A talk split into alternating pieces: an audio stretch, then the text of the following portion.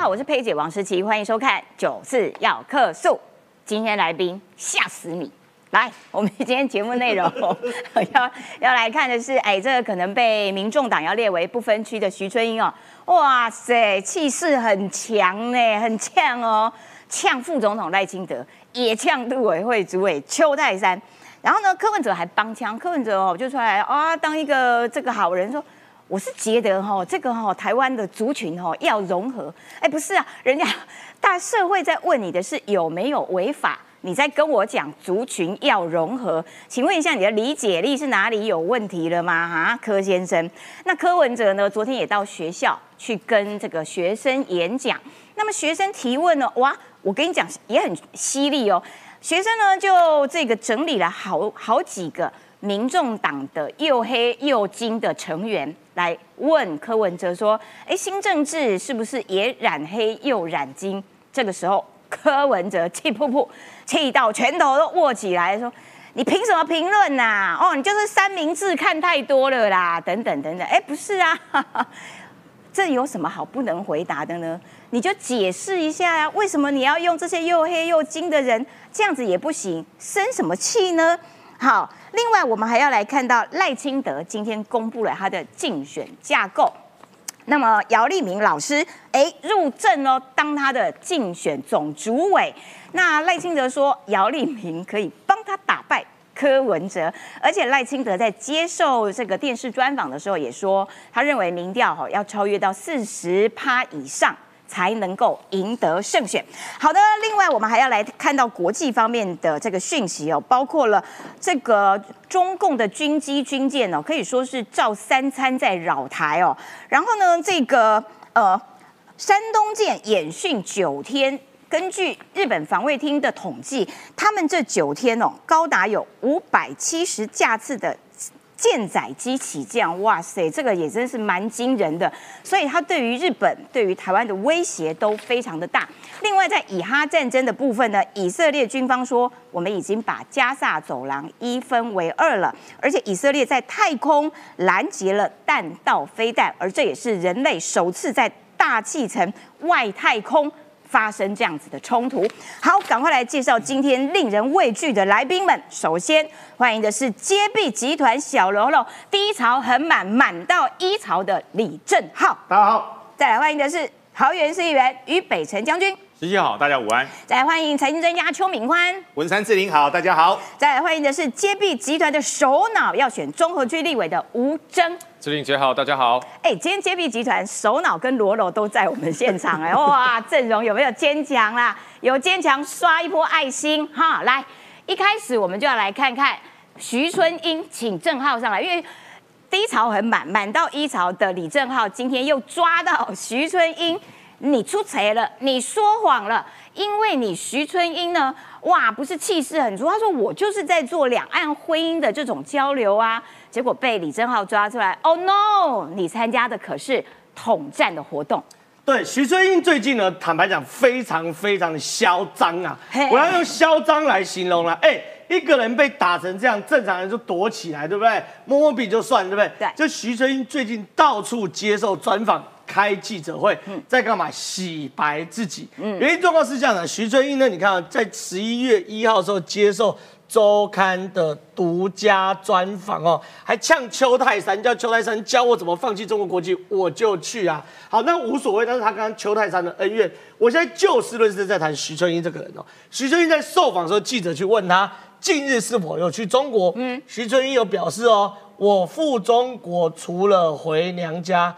剩下的一定是跟两岸婚姻家庭的活动有关，跟此活动无关的，我一概不去参加。你们可以去查，哦，像揭弊集团呐，叫揭弊集团去查事情。好，你叫我查我就查。这种要求我第一次听过，所以我就好奇啦。徐春一，你怪怪哦，你九月多去中国一个半月，对，十一月一号一回来就接受专访，你到底去中国干嘛？嗯，在里面呢，你看他说我九月十一有回上海娘家，因为妈妈身体不好，带她去看病后。讲的好像回这个上海娘家，就是带妈妈去干病，尽孝一道片孝心呐、那至于参加两岸活动，再给大家看一后，除了婚姻家庭以外的，其此外一概不去参加嘛，对对不对？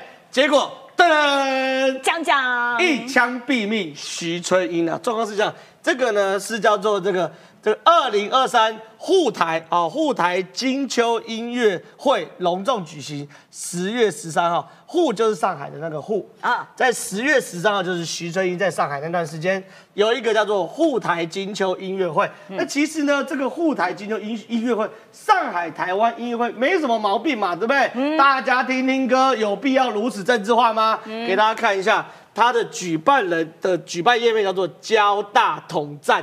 哎，什么叫交大统战？细看页面叫做上海交大统战部。好这个上海交大统战部的统战音乐会里面呢，有谁去参加呢？有上海市台办的副书呃副主任有去参加，有上海交大统战部的部长去参加，上海交大统战部的副部长去参加。和关键中的关键，里面有一个参加人叫做台湾中华两岸婚姻家庭服务联盟秘书长、台湾新著名发展协会会长、理事长徐春英。哇，徐春英啊，徐春英，哎徐春英，你不要说我们帮你抹红嘛，对不对？不是两岸婚姻家庭交流吗？除了婚姻家庭交流以外，一概不参加吗？啊不是这一次回乡是带妈妈去看病吗？原来这是假探亲。真统战的行为嘛，对不对？所以一枪就把徐春英、徐春英毙命嘛。更有趣的事情是，这个柯文哲刚受访被记者问到这题啊，柯文哲既然不敢回答，我们要来听这个柯文哲怎么帮徐春英护航。哎呦，已经进入司法程序不便评论，这个连进入司法程序都还没有，你评论什么东西？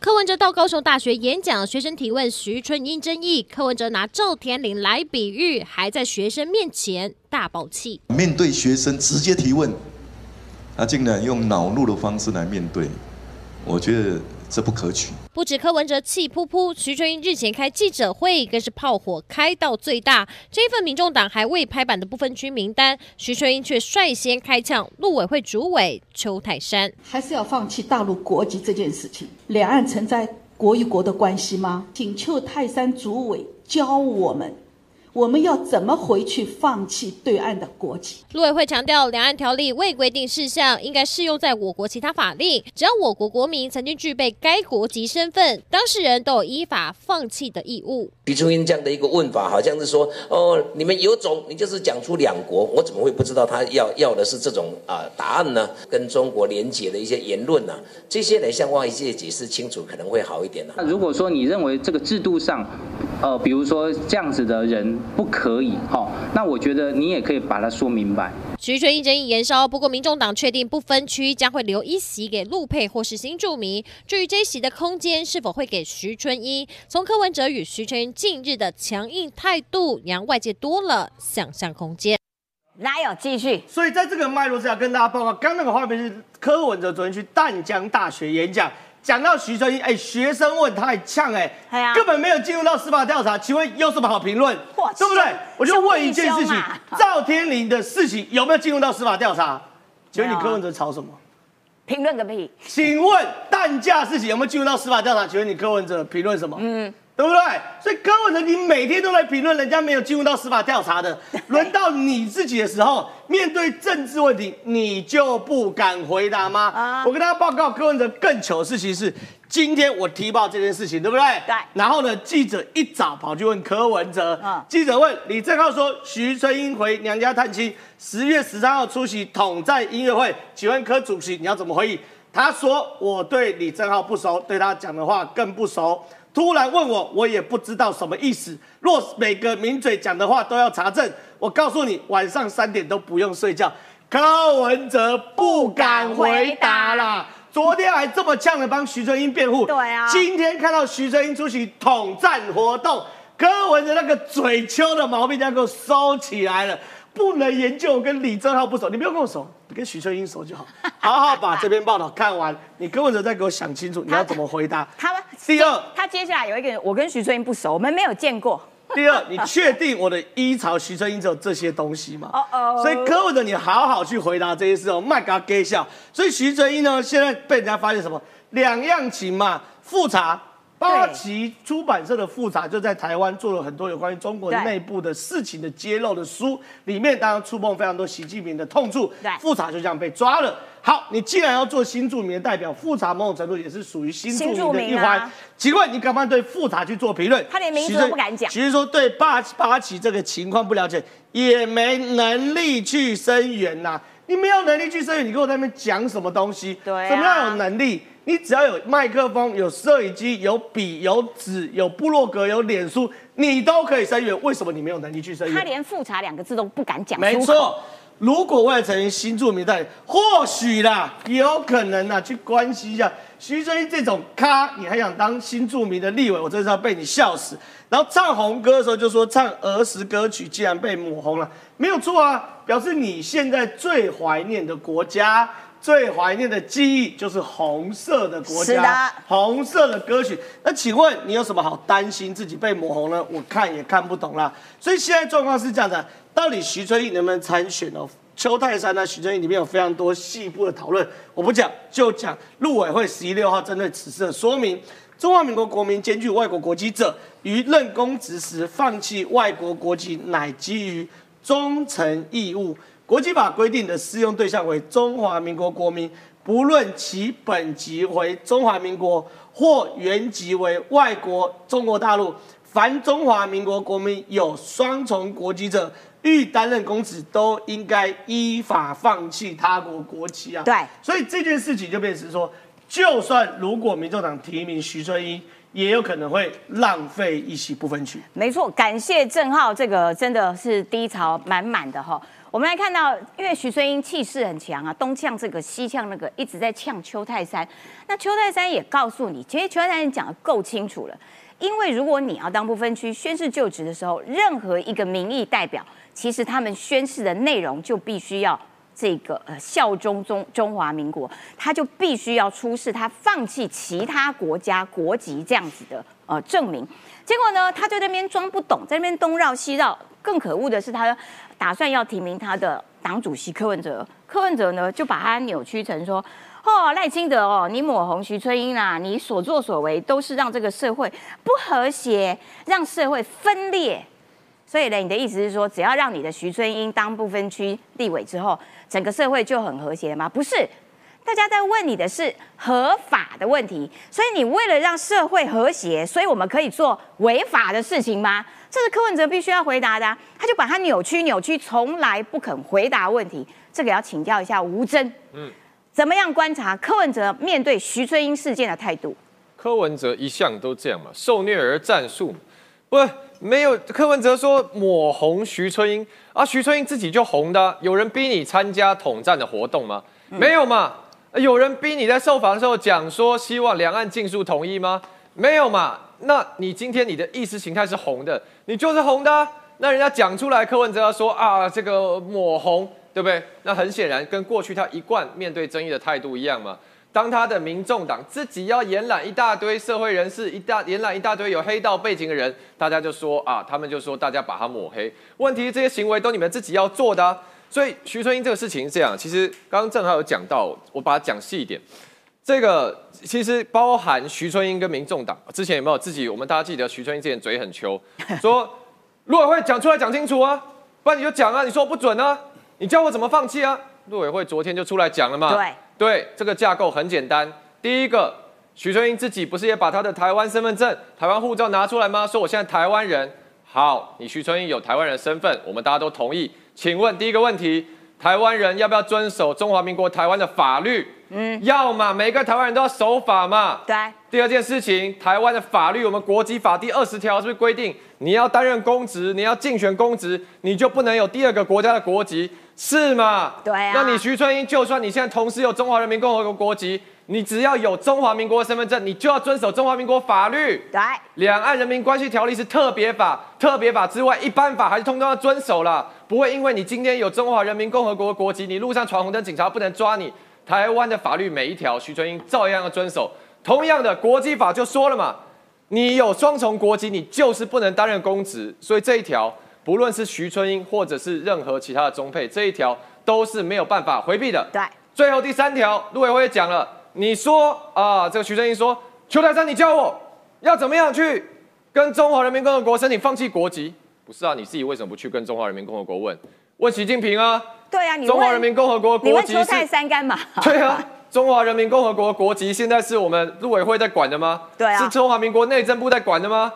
啊，你既然这么敢言，既然都说效忠台湾，那你去跟习近平讲啊，去叫习近平解决你这个问题嘛，对不对？你自己不愿意去处理，不愿意抛弃国籍的事情，不要讲的好像哦什么现在事情上做不到，是你不愿意。嗯所有人出来参选公职，就是放弃双重国籍嘛。我自己过去我在美国出生，我有美国国籍，我也放弃啊。哎，我放慈禧，你知道我放弃美国国籍要缴那个手续费要缴多少钱？多少钱？美金两千三百五十元，哇七万多块。哇哎，我出来参选，我先我第一笔的开支先把国籍放弃，七万多开下去。哇对啊，啊你徐春英凭什么在那边说，呃我不会放弃，你教我。不要逃避你的责任，好不好，徐春英？所以这个柯文哲被问到这个事情，更小邓雄也是很好笑啦，说什么哦没有进入司法评论，没有进入司法程序，无法评论。柯文哲每天评论的事情，拜托，一百件九十九件根本都没有在司法里面。柯文哲最不是每天庙有开讲，讲赵天麟轻中嘛，对不对？请问赵天麟现在是哪一案的被告？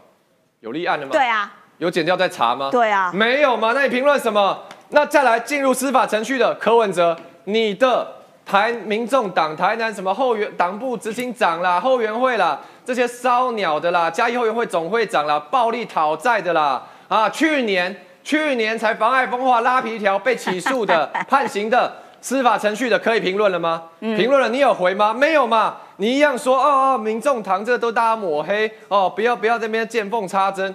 你看，这就是柯文哲一贯的态度嘛。面对任何的争议，他都不愿意去正面的回应，只会解决提出问题的人。就算这个提出问题的人是一个学生，他也马上暴怒。有什么好问的？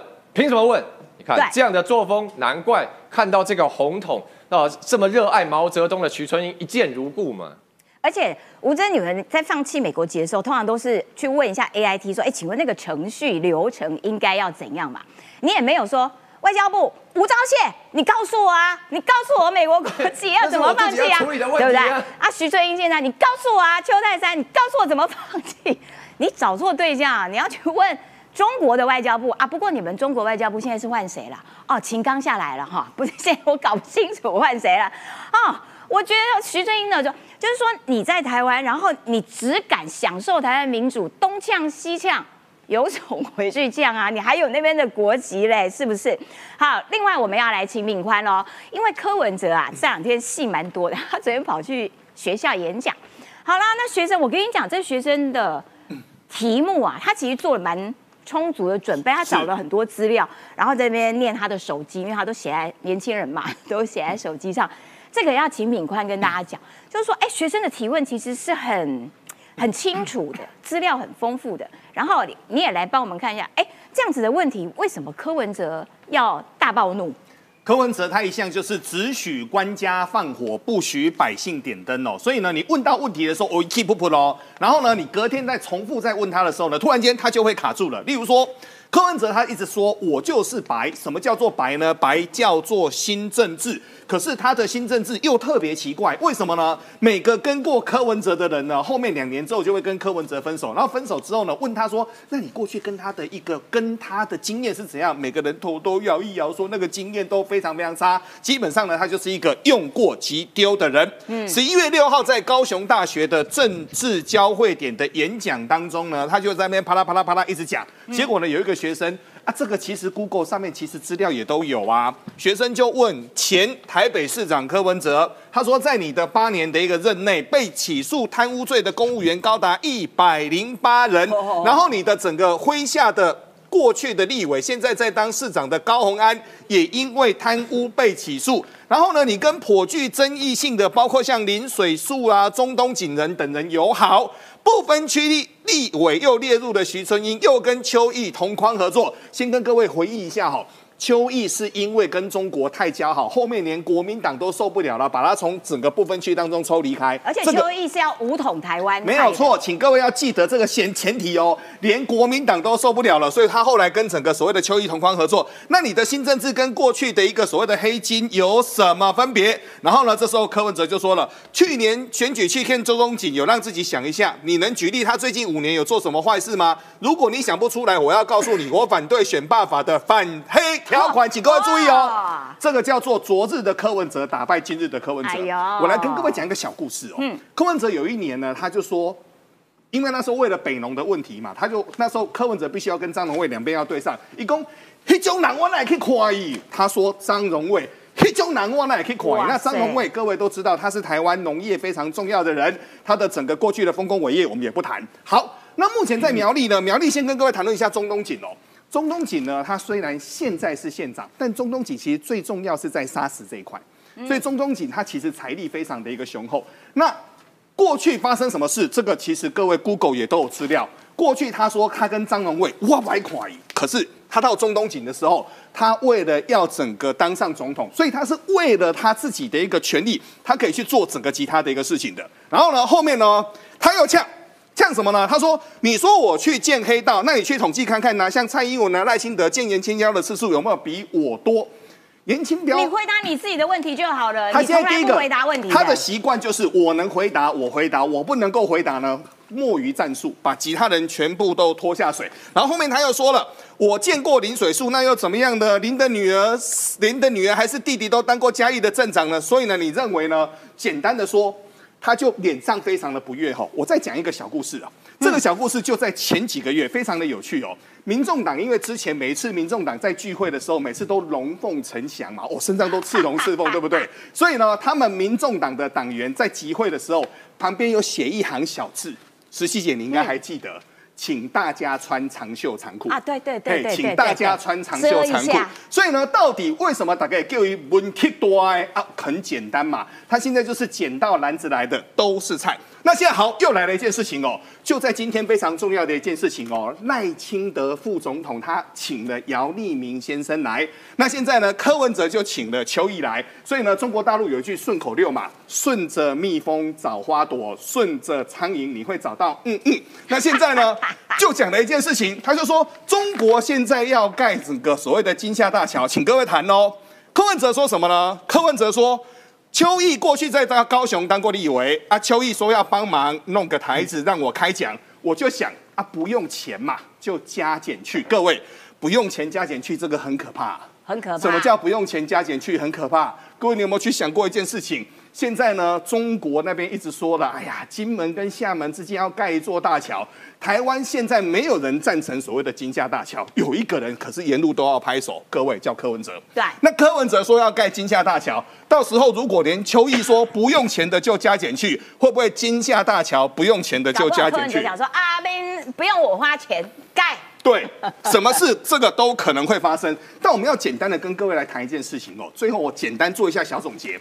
柯文哲对我来说，我最麻烦的是他的格局。什么叫他的格局呢？他常常会所谓的贪小利而失去了所谓的远程的一个目标。就像他现在是为了选举，为了选举什么话他都敢说。可是单单一个徐春英这个事件，就让我们看到你连这件小事都处理不了，以后的国政大事要怎么处理啊？好的，感谢敏宽。接下来我要请教一下于将军啊，就是说柯文哲呢，他如今的表现跟他当初的发言其实都是两种背道而驰。然后呢，大家在质疑说，哎，不对啊，你正好这个徐春英造成了这么大大家的疑虑，这种风波、亲中的风波，然后你又选择在同一个时间跟邱毅同台，邱毅是要武统台湾派的这这个路线的人哎。而且当初是连国民党都不敢把他放进不分区，后来他跑去新党当不分区，有没有？然后他的柯文哲的讲法就是说啊，他说不用卷哦，啊，他帮我弄一个场子，我不用花钱，我就去了啊。所以只要用钱就可以买柯文哲，哎，柯文哲，柯文哲本来就是精打细算嘛，你想想看，吃饭都没不会留厨余的人多厉害啊！对，他是高手啦。其实邱毅在二零二零年，国民党本来就要把他列入不分区，列入第几名？你知道？我没有记错，第八名。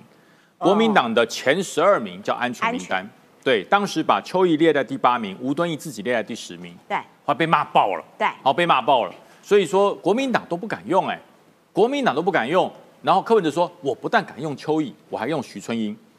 所以最近最近有很多朋友哈，在网络上讲说啊，俞北辰你在讲徐春英不好，你当时在当黄国民党部主委之后，你还聘了一个这个新著名牛春如当你的副主委，对我聘的。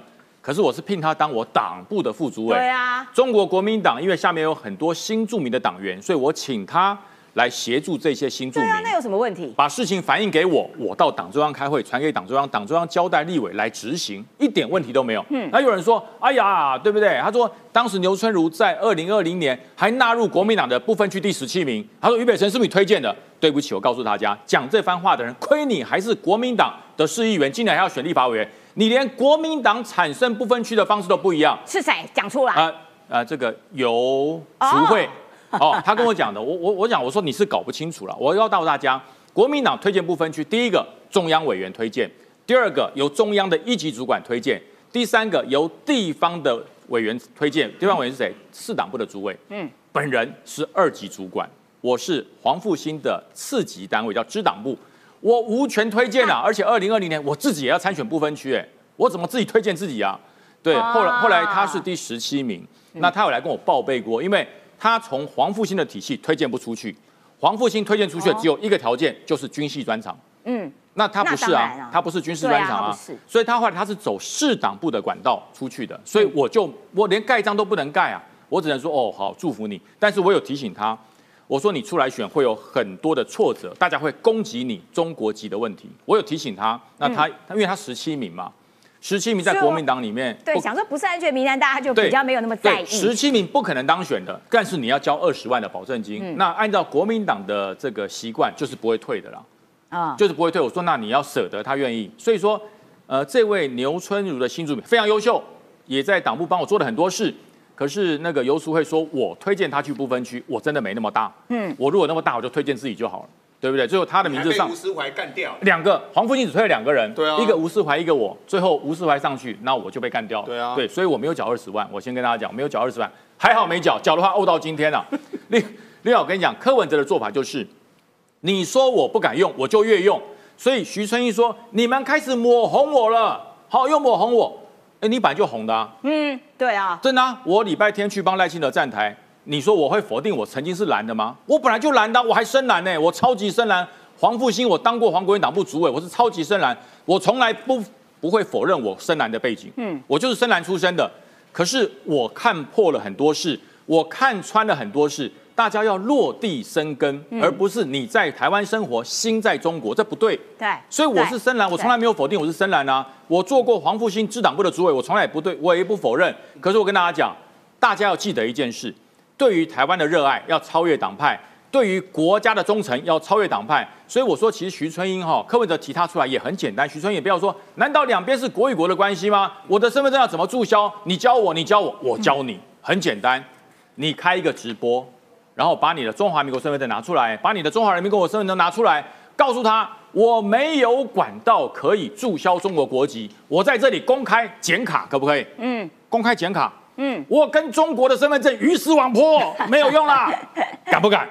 只要你敢，没有人会怀疑你。嗯，但是我告诉你，你这么一剪，你在中国的家人会很危险，你在中国的所有亲戚朋友会很危险。你这么一剪，你永远回不了中国了。可是从我离开国民党以后。我开始重视本土价值，开始支持本土精神之后，我就没有打算要再去过中国。嗯，我想我现在去中国一定很惨。我想我一定很惨，我绝对回不来。不是怕，是我留着这条命是要跟你拼的你死我活，捍卫中华民国，捍卫台湾的。我去了被你软禁起来，多惨呐！所以我讲，如果徐春要这样做，可以剪卡，但是我告诉你，你永远回不了中国了。你在中国的家人会很危险，很辛苦。柯文哲。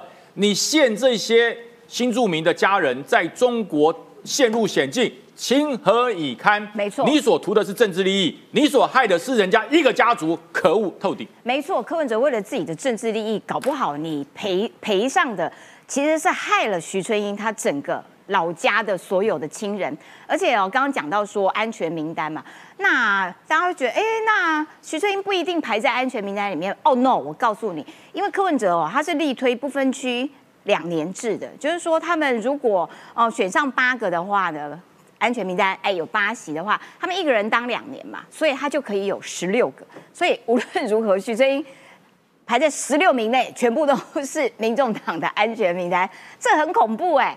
好，来，那刚刚讲到，就是说，因为柯文哲他到学校去演讲，还对这个学生怒呛，而且他气到那个拳头都握起来，后来才慢慢慢慢这样把它放开，不晓得为什么那么生气。其中有一趴就在讲说啊，台湾哦，就他到底在嫌恶台湾怎么？他说台湾得了荷兰病。这个要请敏宽好好来分析一下什么叫荷兰病。那他用荷兰病来形容台湾，这个是合理的吗？是是是贴切的吗？全世界各大先进国恨不得拥有台湾的一个实力，结果呢，柯文哲他最近他在演讲当中他就说，第一个，台湾得了荷兰病了。那我们现在呢，好厉害呀！我们的半导体把人才跟电力全部都吸光了。十一月六号，他说什么呢？他说，第一个，台湾半导体超过 GDP 百分之二十，台积电叫护国神山，但台积电很耗电。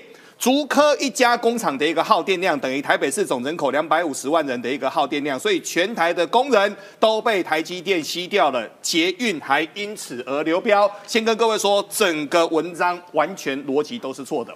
现在跟各位谈论一下什么叫荷兰病哦。荷兰病其实是一九七三年，那个时候荷兰因为他们大量的能够出口所谓的天然气跟原油，他们厉害嘛，能挖矿，所以呢币值上升，币值上升完之后，大家就变有钱了，所以其他的出口就往下跌了。那我们现在谈一下所谓的台积电跟目前的一个状况哦。我们台湾目前的 GDP 呢，折合成台币是二十四兆。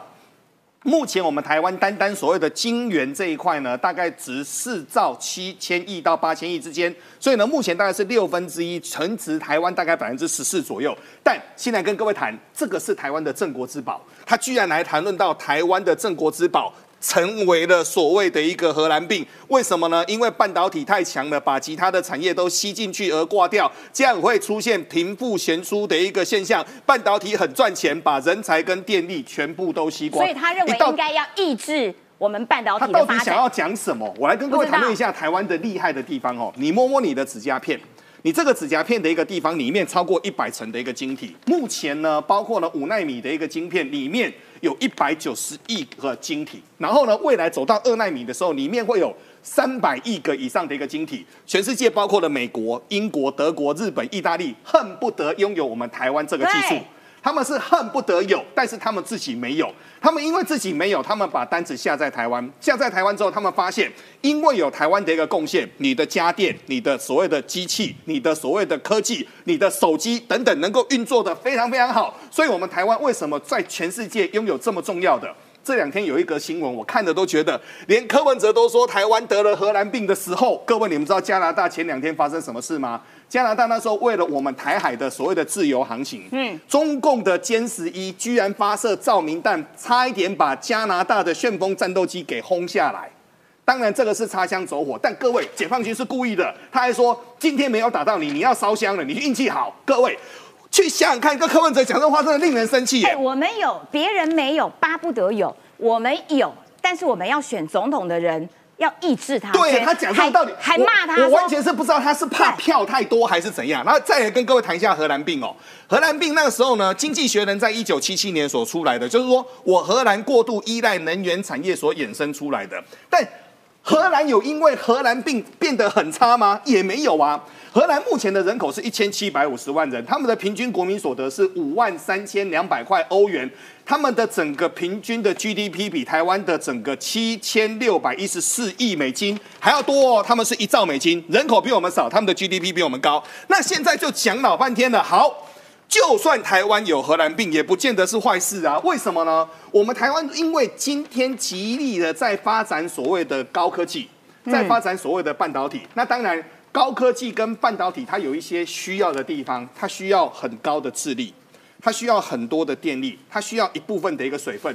但全世界都知道，台湾因为这件事情做得又快又好，所以全世界都来台湾帮我们台湾做战队。中共他们曾经说哦，持为为什么要花要把台湾拿下来的五大理由当中，因为拿到台湾就可以拿到台积电。结果为了这件事情，你柯文哲在这个地方东嫌西嫌，你到底有没有搞懂所谓的来龙去脉跟所谓的逻辑关系？可以确定一件事情，柯文哲就是见人说人话，见鬼说鬼话。今天台湾半导体搞得很棒，可是是前朝政府的一个功劳，他就要把这个说全部都把它给否决掉。看到这种政客，你不觉得就如同刚才我上一段说的，他的操作都非常的短线吗？了解，感谢敏宽，就是说台湾很强，但是我们要选总统的人拼了老命在弱化台湾，好像台湾越弱，他越开心。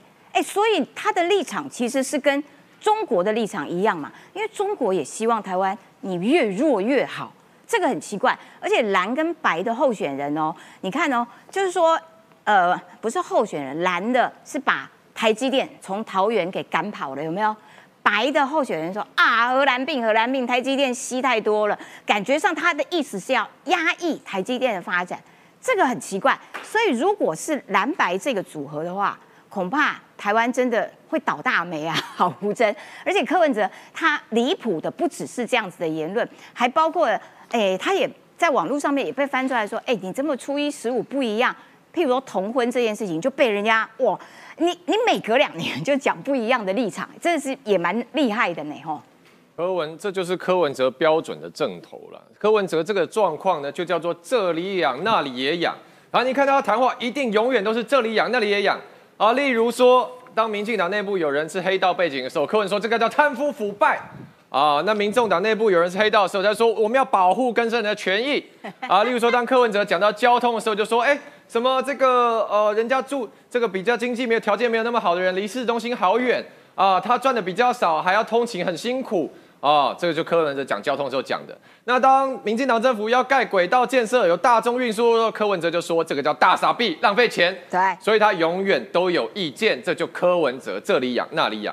所以讲到他讲这个半导体的事情，同样也是同一套套路。例如说什么？例如说柯文哲。啊，这个真的是柯文哲一讲到产业，专家就要笑。例如说，柯文哲之前讲很喜欢讲台积电嘛，他还在自己的粉砖上面 PO 了专门一支影片讲，说为什么台积电都要外移去美国啊？我们台湾产业被掏空，就是因为民进党穷兵黩武，地缘政治风险太大。啪，马上被打脸。有没有看到台积电在高雄现在什么两纳米厂啊？本来要在南投南龙潭盖的是什么？一点四纳米，对不对？台全全球最尖端的制程，通通都在台湾，是跟跟流台湾，好不好？什么被掏空，什么外移？柯文哲对产业完全就是个大外行。再来，我真的举一个例子，就拿产业这事情来讲，什么叫做柯文哲这里养那里养？来，呃，可能导播帮我 take 一下，这个是二柯文哲二零一九年讲的话，我念给大家听哦。柯文哲二零一九年讲产业。他说：“为什么台湾产业一定要创新？你知道吗？因为哦，如果我们产业不创新的话，我们永远要跟印度啊、印尼啊，甚至非洲国家拼代工了。啊啊！如果如果台湾的国民所得，我给大家感受这个感觉，没有打算要超过两万美金的话，啊，呦照过去这样用好了。好，这就柯文哲嘛，说对不对？柯文哲二零一九年说，我们产业一定要创新，不要一直搞基层代工，不然我们的国民所得没有办法提升。各位朋友，台积电算不算创新？”算嘛，全世界最尖端的制程，最厉害的技术，韩国三星也追不上，中国也追不上，台积电是不是创新？是嘛？那台那我们现在台积电的这个护国神山产业很发达，台湾去年的国民所得多少？三万两千八百一十一美元。柯文哲说，二零一九年说我们不要国民所得停留在两万，现在是破三万了。对不对？那照柯照柯文哲二零一九年的说法，台积电这样是不是很棒？他什么都不懂哎，他好无知哦。那到现在他又改成说，他又改口了嘛？等台积电真的做的很棒，他又说啊，台积电把人才都吸走了啊，这样不好，这样我们什么都空啊，水跟电都被台积电抢走。所以你看，以前就说产产业要创新，产业创新真的起来了，说啊这个太集中不好，这是不是这里养那里养？而且哎，他很包牌哎，所以有台积电不行。台积电很棒，也不行，通通都不行。而且我最后讲一个事情，柯文哲如果真的觉得台积电水跟电用太多，你可以做啊，你可以打压台积电啊。新竹市是你高鸿安民众能来执政嘛？明天开始，新竹市科学园区限水限电，打压台积电，不行，敢不敢嘛？对，列入你政策白皮书，选总统的政策白皮书，限制台积电用水用电。对，敢不敢嘛？新竹是你当家执政的，你们民众党的 高鸿安愿不愿意附和嘛？柯文哲出一张嘴嘛，这里也骂，那里也骂，永远就是要骂而已，没有任何建设。对他真的很很 很离谱，就是说他其实无知的程度有有点让人惊讶。然后这么无知的人选说要选总统，然后他初一十五又不一样，而且他又采取一种包牌式的。哎，之前呢，哎，我们没有尖端科技不行，然后现在尖端科技很棒，很多国家都巴不得有，哎，这样也不行。那到底是要有还是要没有？你都是挑一个啊，哈，挑一个啊，又不肯讲。来，要请敏宽呐。好，我们也要来看看这个绿营。赖清德，赖清德今天公布了他的竞选的组织架构，哎，姚立明老师也入列了。然后呢，这件事情呢，因为赖清德他认为他在接受电视专访的时候说，呃，这个民调哦，他因为会有起起伏伏，然后他认为说他要爬到四十几趴，这样子才会这个当选。然后呢，他设想的对象其实就是一对一。那所以蓝白河这个话题呢？哦天哪！蓝白河到现在为止，我们还在谈呢，因为二十号才要登记，所以我们预计还要再谈十四天，哈哈，忍忍着点好吗？所以蓝白河这件事情，待会也要请敏快来跟大家分析一下。啊，现在跟各位谈一件事情哦，现在呢，在整个非绿阵营，他们的利基点呢，其实就一个，就是说，哎呀，赖清德、赖富啊，他的支持率只有四成啊。那我们呢？其实呢，有六成的人呢是希望能够政党轮替。那只要我们能够蓝白合，就能够拿下这六成的选票，我们就能够重新取得江山。嗯，但我们仔细的去想想，我常常在想象这种事情，因为我们当分析师的有一个很不好的毛病哦，我们会去想三个月后、六个月后会发生什么事。我当然想到，如果说侯友谊。不小心让他给当选了，然后他去出席那种外交的一个场合，然后跟人家吹嘘说他以前在抓抓抓坏人有多厉害，我想到会起鸡皮疙瘩，你知道吗？就说你就看看那个愿景，想想他那个谈话。那目前以赖富来说的话呢，赖富他的整个他说你赞成支持度只有两成多的国民党执政嘛？因为国民党一直在喊下下架民进党嘛，就他就一直在想下架民进党嘛。那我们不得不来谈几件事情哦，就是说。赖富之前在接受专访当中就说了，如果民进党的支持度是三成多，国民党大概两成多，民众党大概一成多，那如果要下架民进党，换算会有近六成的不表态。那很简单的来算一件事情哦，我就说一个老问题。侯友谊先生，我们之前在三年前，我们建议他在政治、国防、经济、外交、两岸各背五分钟到十分钟，背得滚瓜烂熟。你不要每次问到你都，然后就皱眉头，这样子不太好。结果呢，搞了三年，你现在去问他，他还是回答不出来。嗯，我们再来谈谈柯文哲哦。柯文哲他现在是一个一人的一个政党，据传有很多社会贤达曾经都跟柯文哲聊过，嗯聊完之后头头摇一摇，就说伊拢无被听阮恭维呢，伊拢家己一直恭维。那我们一五七啊，哎，因为他智商非常非常高哦。那我们来看看赖富哦，赖富旁边现在第一个人才是非常多的，但他很多的策略他是沟通跟协调出来的。那沟通跟协调出来呢，很多事情一定要有所谓的过去的经验值，这个很重要。嗯，那我们来看这件事情哦，当侯友谊的副手或出任不分区的立委韩国瑜已经有所决定了，所以呢，韩国瑜现在的一个。未来的一个整个所谓的走向呢？他现在他说他已经决定了哈。但我们再跟各位谈一次哦。侯友谊对我来说，我最大的一个困惑是我从来没有看过两袖清风的总统候选人，立委也不干他的事，不分区也不干他的事，政策也不干他的事。他辩论，我单单想论到他辩论过三分钟之后那种所谓的收视率快降的一个样子，我想到会怕，你知道吗？哎，可是啊，我觉得这个还蛮。就是国民党里面自己到现在为止还在侯韩配，为什么？因为侯韩配很多基层蓝营基层在期待，可是呢，韩国瑜很不爽朱立伦，他认为说，哎，之前你你怎么跑去放风声说我要去求官求副主席之类的？对对，就搞得哇，整个党忙着在吵架。哎，没有错，这个是很大的一点哦。但是呢，各位不要想说韩国瑜只会吸票哦。韩国瑜也会把整个绿营当中全部的基本盘全部都逼出来，所以呢，其实一把刀，也对，一边很利，另外一边会不会造成伤害？这个也要去思考一下。我们来看一下之前国民党前立委陈学圣的一个说法哈，我这个人认为陈学圣之前其实他是很倾向在整个蓝白河这一块，他就说了，柯文哲就是蓝白河当中最大的一个破坏者，所以他也改风向喽。他怒了，他怒了。那为什么怒了呢？这场戏拖太久了嘛。柯文哲在蓝白河的大帽子底下被侯友谊在蓝白河的大帽子底下被柯文哲拴爆压着打，完全憋着不能够回嘴，孬到极点。哇！侯友谊被整个陈学圣这么说。我们再看李明玄哦，李明玄目前要选高雄，在野阵营一定要在选战合作，欢迎柯文哲来站台。但如果蓝白河确定破局的话，就不会欢迎柯来帮我站台。简单的说，现在在整个地方上，很多人就说要有尊严，要有尊严。可是呢，现在呢，对于整个柯文哲还是一直挖，一直挖，一直挖。现在呢，简单的说，侯友谊的发话权完全都不见了。没错，感谢敏宽的分析。我要请教一下吴真啦，因为刚刚有很多人都内给吴真，谢谢，祝吴真高票当选。谢谢谢谢。就是说蓝白河这个话题哦，现在看起来两边基层互相吵架，吵得很猛，但是其中有一道门，目前国民党还不敢开，就是柯文哲能不能够去帮国民党的小鸡站台？那现在看起来蛮多小鸡其实是欢迎的哦。李明玄南边有李明玄，北边有叶元之，叶元之每次都说哦，如果他要来的话，我很欢迎啊。哎，这个门一旦开，你就完蛋了，国民党是不是？一定是这样子嘛？那国民党的小鸡当然欢迎嘛，他觉得说，哎，柯文哲啊，所以其实某种程度上，这表示其实连国民党的小鸡心里可能对侯友谊都没有太多尊重了。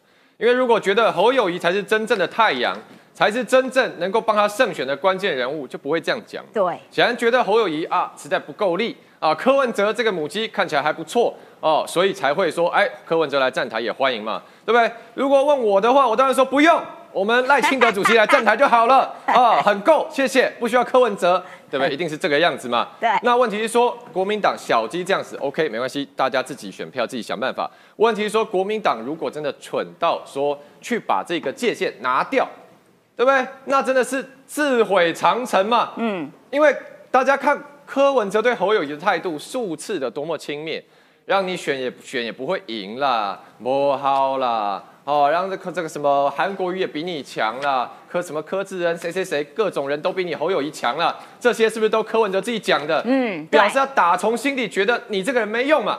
那国民党如果自己也附和这样的主张对，那不是你也承认说，对不起，我们今年真的提一个比较弱的总统候选人。对柯文哲虽然不是我们党的，但他吸票力真的比较强。那这样小鸡一听就懂了嘛？那这样我请问，如果是大家，如果呃国民党的小鸡每个人都很聪明的话，今年柯文哲来站台，国民党旁边干部还前面呃秘书长李乾隆来呃好一起鼓掌。请问，那我在地方上已经有了基层，已经有了组织，我手上也有这些党员名单，那我下一次选举的时候，为什么不要跳到民众党去？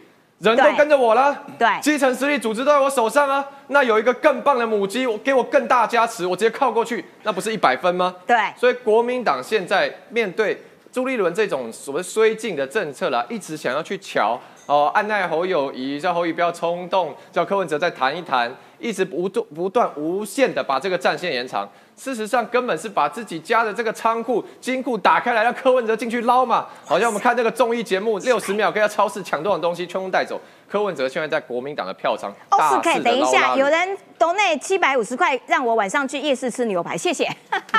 好，继续，对不起。对，好了，不要我也要讲完，就是呢，啊，现在基本上侯呃国民党跟侯友谊整个气弱，整个被看不起，最大的关键人物就朱立伦嘛。朱立伦还觉得他的战略很正确，说要战的话谁都会战，重点是和哦要扛起这个艰困责任才是困难啊。国民党纵观这个整个党史上，多少次就是在谈判中一点一点江山被弹掉了，没错多少次就是没有硬起来，所以国民党这样的一个党格，这样的一个状况。还要说未来要如果能够参，如果选上总统，要代表台湾去跟中华人民共和国、跟习近平谈判，那是痴人说梦，对不对？就连俞北辰将军都不相信嘛，觉得赖清德主席才是真正能捍卫台湾的人。对，没错。其实你知道，呃，柯文哲他这一招哦，就是说他不断的嘲讽你侯友谊选不上，然后一直在这个嗯。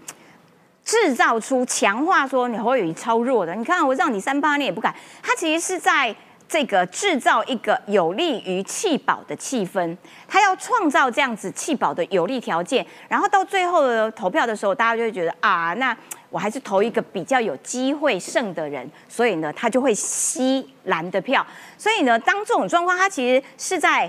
蚕食鲸吞你国民党的票，然后他如果要靠弃保这一招的话，啊，国民党还傻乎乎的，我是真心觉得国民党真的是你理解上有什么问题吗？哈，好，来，我们要进入这个国际方面的讯息，两岸方面的讯息，这个要请专家北辰将军，就说中国的共机共建啊，嗯，造三餐，有的时候晚上有没有？哦，很晚了还加宵夜，一直在骚扰我们。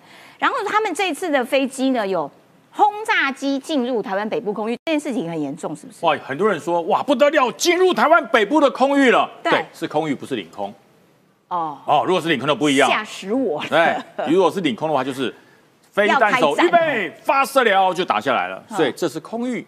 空域就是在这个这个手机晶片里面了。I A D I Z 像不像一张手机晶片？像哎，有一个小角。对对，因为这边跟菲律宾之间 哦，有有有这个空域交接的关系。这个 A D I Z 叫做我们的空域防空识别区，它进入我们这里，然后越过了海峡中线，这样又回去了。嗯，为什么呢？为什么呢？他也不想引起纠纷。哈，因为他如果进入我们十二海里，如果进入如果是在这里的话，我告诉你，昨晚就开战。哎呀，好恐怖！昨晚就开战，所以他也很知道，不要不要进去。那这个哎，轰七为什么要来呢？嗯，我告诉大家，当解放军内部有矛盾的时候，他就会增加他的军事的行动。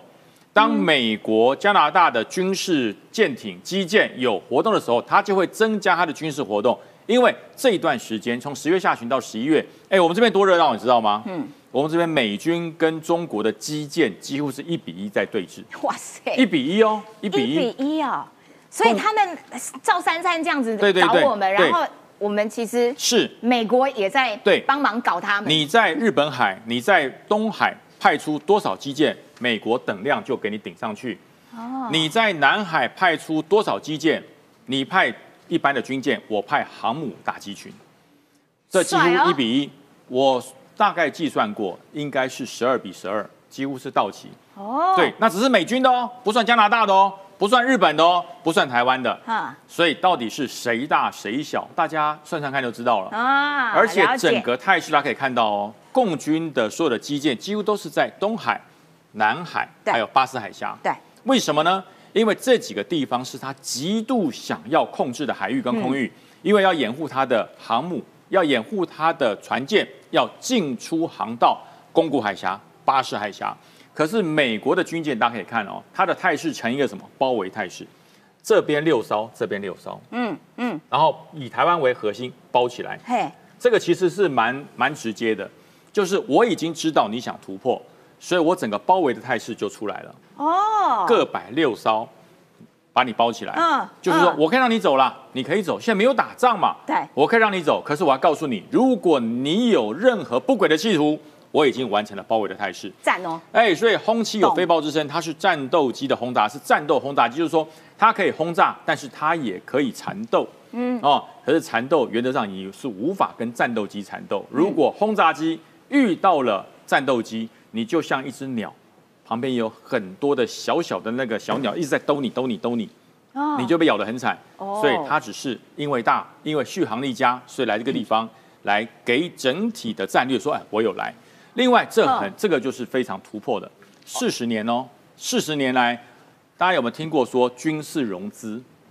嗯嗯，美国要给台湾军事融资，啊，一笔应该是八千万美元左右了。虽然八千万美元你可能没有办法买到很大的装备，说呃这个 F 三十五战斗机啊，或者是这个一般的飞机，你可能买不到。嘿，可是八千万美元可以对台湾有多少帮助？刺针飞弹。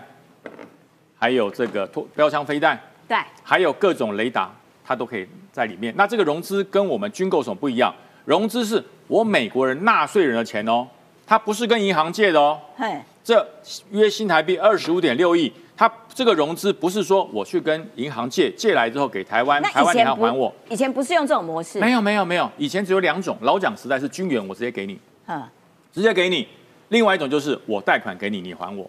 那这个军事融资是用美国人民纳税人的钱来协助台湾哦。哦，哎，这是美国的老百姓努力工作缴的税，然后拜登八千万美元融资给台湾，分多少年还？有部分是不用还，有部分是分十五年低利息慢慢还。哦，对，那这有什么好处呢？就是我不需要再透过你要我们要军售，对不对？还要经过立法院，万一多出现几个马文军，那不就完了？就冻结啦。哦，对不对？了解了解。啊，这八千万防马文对对，这八千万说不用不用，立法院，那钱是我的，钱是美国的，我给你。我给你的钱，你来跟我买东西，就不需要被立法院马维军们去冻结了。嗯，所以就这样，哎呀，没关系，我直接钱钱融资给军事融资给你，你就直接买，买了以后你再慢慢还，有一部分不用还。所以这军事融资四十年来第一次哦，第一次。哎，他真的对我们的支持的力道越来越大。当然当然，纳税人的钱呢，美国人民工作纳税的钱。拜登拿来协助台湾做军事融资，大家还说不好，这样还要怎样？我都不知道还要怎样了。嗯，那其实哈，过去这种方式只给予联合国承认的国家或组织，台湾自从离开联合国之后，从来没有过一次都没有过，第一次，第一次，哇，还要以美吗？谢谢谢谢谢谢美国。对，另外还有一个就是说，山东号，山东号不是前几天在那边演训演训演训，结果日本防卫厅说。高达五百七十架次的舰载机起降，哇，这也蛮密哦，蛮密集耶。呃，如果大家觉得山东号九天五百七十架很厉害的话，那你去看看卡尔文森号跟雷根号，更多吗？一天就两百次了。好，对对对，呃，人比人气死人呐。对，拿数据出来比。不过日本是一个很小心的国家。对，他说我告诉你。中国的山东号，它的飞机真的能起飞哎，还飞了五百七十次，哎，这到底是成长还是啊？不要称赞称赞哦，解放军好棒棒。它居然真的可以飞哎，还飞了五百七十架次的起飞与起降，好棒棒哦，好厉害！这里包含直升机，好包含直升机。所以说，整个日本防卫省就说，哦，不是，它真的会飞了。我这个航母它不是出来摆样子的哈，它真的可以飞了。所以日本的防卫省对它严格监督，所以包含了它的舰队在五日之间在宫古海峡五百八十公里附近在航行，我都严密的监控。所以说，山东号它的舰载机真的能飞。解放军很厉害，真的能飞，九天飞了五百七十架次哦。卡尔文森号跟雷根号一天就两百架次了。对，那大家可以看一看，这是什么？就是我刚刚讲的态势图。你看看，红色的点是中国的基建，嗯，蓝色的点是美国的舰队，这是我刚刚讲的包围态势，看到没有？嗯，就是包围态势。你有两艘船在南海，他们想出来也也很困难呐。对，他两艘船在南海，反正我都挡住了。哎，欺负菲律宾嘛，要去跟人家冲撞嘛。对。那可是美国在哪里？哎，我就在菲律宾的海峡里面，我就在这个地方顶住。你想过来过不来？你在巴士海峡，哈，对不起，我就在巴士海峡的东部，我就一艘。哎，我觉得美国的地图真的很准哎。像不像下围棋？对，很准，一直围你，像不像围棋？对，这个。他的驱逐舰说：“我已经到南海了。”美国说：“我在这。”对，我已经到巴士海峡了。我在这。我已经到宫古海峡了。我在这。对，对不对？然后我已经到了东海了。我在这，在这。然后呢？然后呢？然后他就回去了。对，然后就回去了，因为他也不能怎样出来。所以说，这里面中国这一段时间的整个航海的图志全部被掌握。然后美国雷根号、卡尔文森号，它是打击群哦。对，这几个点不是下围棋的点，它是有组织的。对，它每一个船舰之间都是一个联合的组织。看起来是一个点，它其实是一个啊，对对对，群。它中间哈，它的指挥联络是连起来的。对，它都是连起来的。所以我刚刚讲，它是一个网。对，这样把它网住。现在随你跑，你真的有不轨的企图，这网子之间你就出不来了。对，所以你看这段时间，美国并没有放松，哎，对。那中国呢？它不断的在测试，哎呀，撞壁了，呃，撞壁了，一直在撞壁。对你美国好讨厌哦，我到哪里就到哪里。对你不要乱搞，你不要破坏区域和平。对，你要怎么做都可以，破坏区域和平，美国每个点连成线，变成一个网，全部网住。了解，感谢北辰将军的解说啦，就是说天下为中哈，美国围得很猛，嘿，这个。从地图上看得出来，来来来，我们要关心一下以哈战争，这个要请郑浩了。对，因为状况是这样子，以哈战争到底要发生什么事情呢？我们常常讲这个大炮一响，黄金万两嘛，对不对？对。现在呢，状况是这样子，既然说已经有媒体去算以色列要去打这个所谓哈马斯，到底要花多少钱？要打花一点六四兆啊！你要知道，以以色列这么强大的国家。而且呢，打这么小的地方，加萨怎么样？对，这边这么小的地方哦，对，加萨走廊呢都要花一点六四兆，而且前有很多前提哦，前提是只有跟加沙打仗哦，嗯，黎巴嫩真主党没有参战哦，伊朗没有参战哦，也门没有参战哦，而且这三十五万被征召后备军人战后可以很快还还到公路款位哦，还要花一点六四兆台币，就知道什么叫大炮一响，黄金万两。哇哦那目前来说呢，以色列军方已经把加沙走廊，这次以色列其实把整个加沙包围着。对它其实呢有更细部的图是，他们已经把整个加沙由中间一切为二。嘿因为整个加沙走廊呢，其实你不要小看加沙，还是有城区跟郊区。好，那城区就加沙市，偏北方。所以目前以色列已经把加沙走廊拦腰打掉。好拦腰拦拦拦腰截断之后呢，就是要往北去进攻，去包围整个加沙市，先把加沙市吃下来，也就是整个呃哈马斯的指挥中心打掉之后，剩下来就叫做散兵游泳了哈。嘿。可问题是呢，现在整个状况是这样，状况是有现在有非常非常多的莫名其妙的飞弹哦，飞到这个以色列里面啊。什么叫飞到以色列里面？对以色列来说，我跟哈马斯作战是一回事，对。可是我周到其实全部都阿拉伯国家、啊，对不对？这是埃及啊，它周围其实都对对，都对啊。你看哦，这是埃及嘛，对不对？对在下面是阿拉伯嘛，对在阿拉伯下面是也门，这边是约旦，这边是叙利亚，全部都是阿拉伯国家。把它包着。最近有一个有有有一个状况，就是说也门哦，去这个也门什叶派的叛军青年运动哦，竟然发射一个射程一千六百公里的弹道飞弹，他们有这么以色列，这么厉害伊朗支持，那他大概在这边这边是阿拉伯。嘿，这边才是也门哦，哦，这边才是也门哦，好远那飞过整个阿拉伯往以色列打，可以色列竟然哎真的是秀肌肉啊！以色列用它的剑式防空系统，首次在大气层之外把弹道飞弹拦截，这是人类首次大气层外的战争啊！什么意思？什么意思？他从这个下面这样子要打以色列，对然后以色列我就跟他讲，因为飞弹哦，尤其是呃呃弹道飞弹哦，它并不是所有轨迹都在大气层内，其实弹道飞弹大部分轨迹都在弹道大气层外，它这边发射，对不对？它射到那么高啊，然后出到大气层嗯，出到大气层飞飞飞，然后快要到假设目标是这边哦，就会进入到大气层，利用重力加速度让它的弹道的这个速度逼近啊极音速五马赫、六马赫、七马赫都有可能，垂直加速度、重力加速打下来。所以通常我们都是在这个时候对把它给打，掉。这个。在这个假设这个是大气层，嗯在这边是这个中低层的这个防空飞弹，那其实，在大气层外哦，包含我们的爱国者三型，嗯包含美国的萨德系统。包含以色列的这个所谓的这剑呃剑式这个这个这个这个剑式剑式的防空系统，都可以在大气层之外拦截。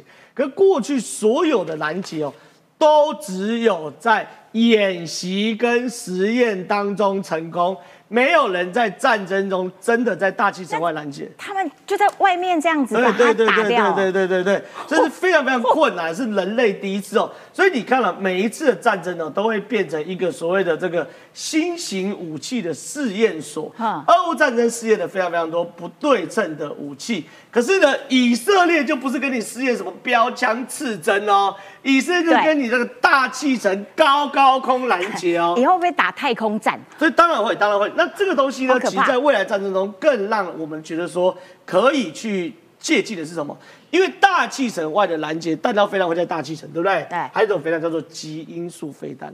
极音速飞弹打出大气层之后，因为这是大气层，然后这边是外太空，你可以把它想象成我们打水漂，这边是水，这边它比较不会造成地面上的 不是不是不是，因为极音速飞弹就会在大气层边缘这样弹跳，弹跳，哦。然后就像我们打水漂，你可以想象这假设这大气层内这就是水哦，那这边就是空气，所以因为介质的不同，所以极音速飞弹会在大气层这边像打水漂这样弹，嗯所以这样水漂打出去它会越来越快，因为它每一次下来都有个反作用力让它弹得更快，所以它就在大气层边缘加速到极音速往下掉，所以在拦截极音速飞弹最好的拦截点也在大气层之外。哦所以说呢，如果我们在实战上真的可以把弹道飞弹在大气层外面去做拦截的话，其实某种程度也为我们未来在极音速飞弹的大气层之外拦截做了一个演习。那因为我现在超时三分钟哈，我对是属于永不加班的男人哦。今天超时三分钟通告费，我另外跟制作人申请，拜拜。我还想说，郑浩你就继续讲，因为时间到了，主持人先走一步。好啦，今天节目时间到了，明天同一个时间见，拜拜。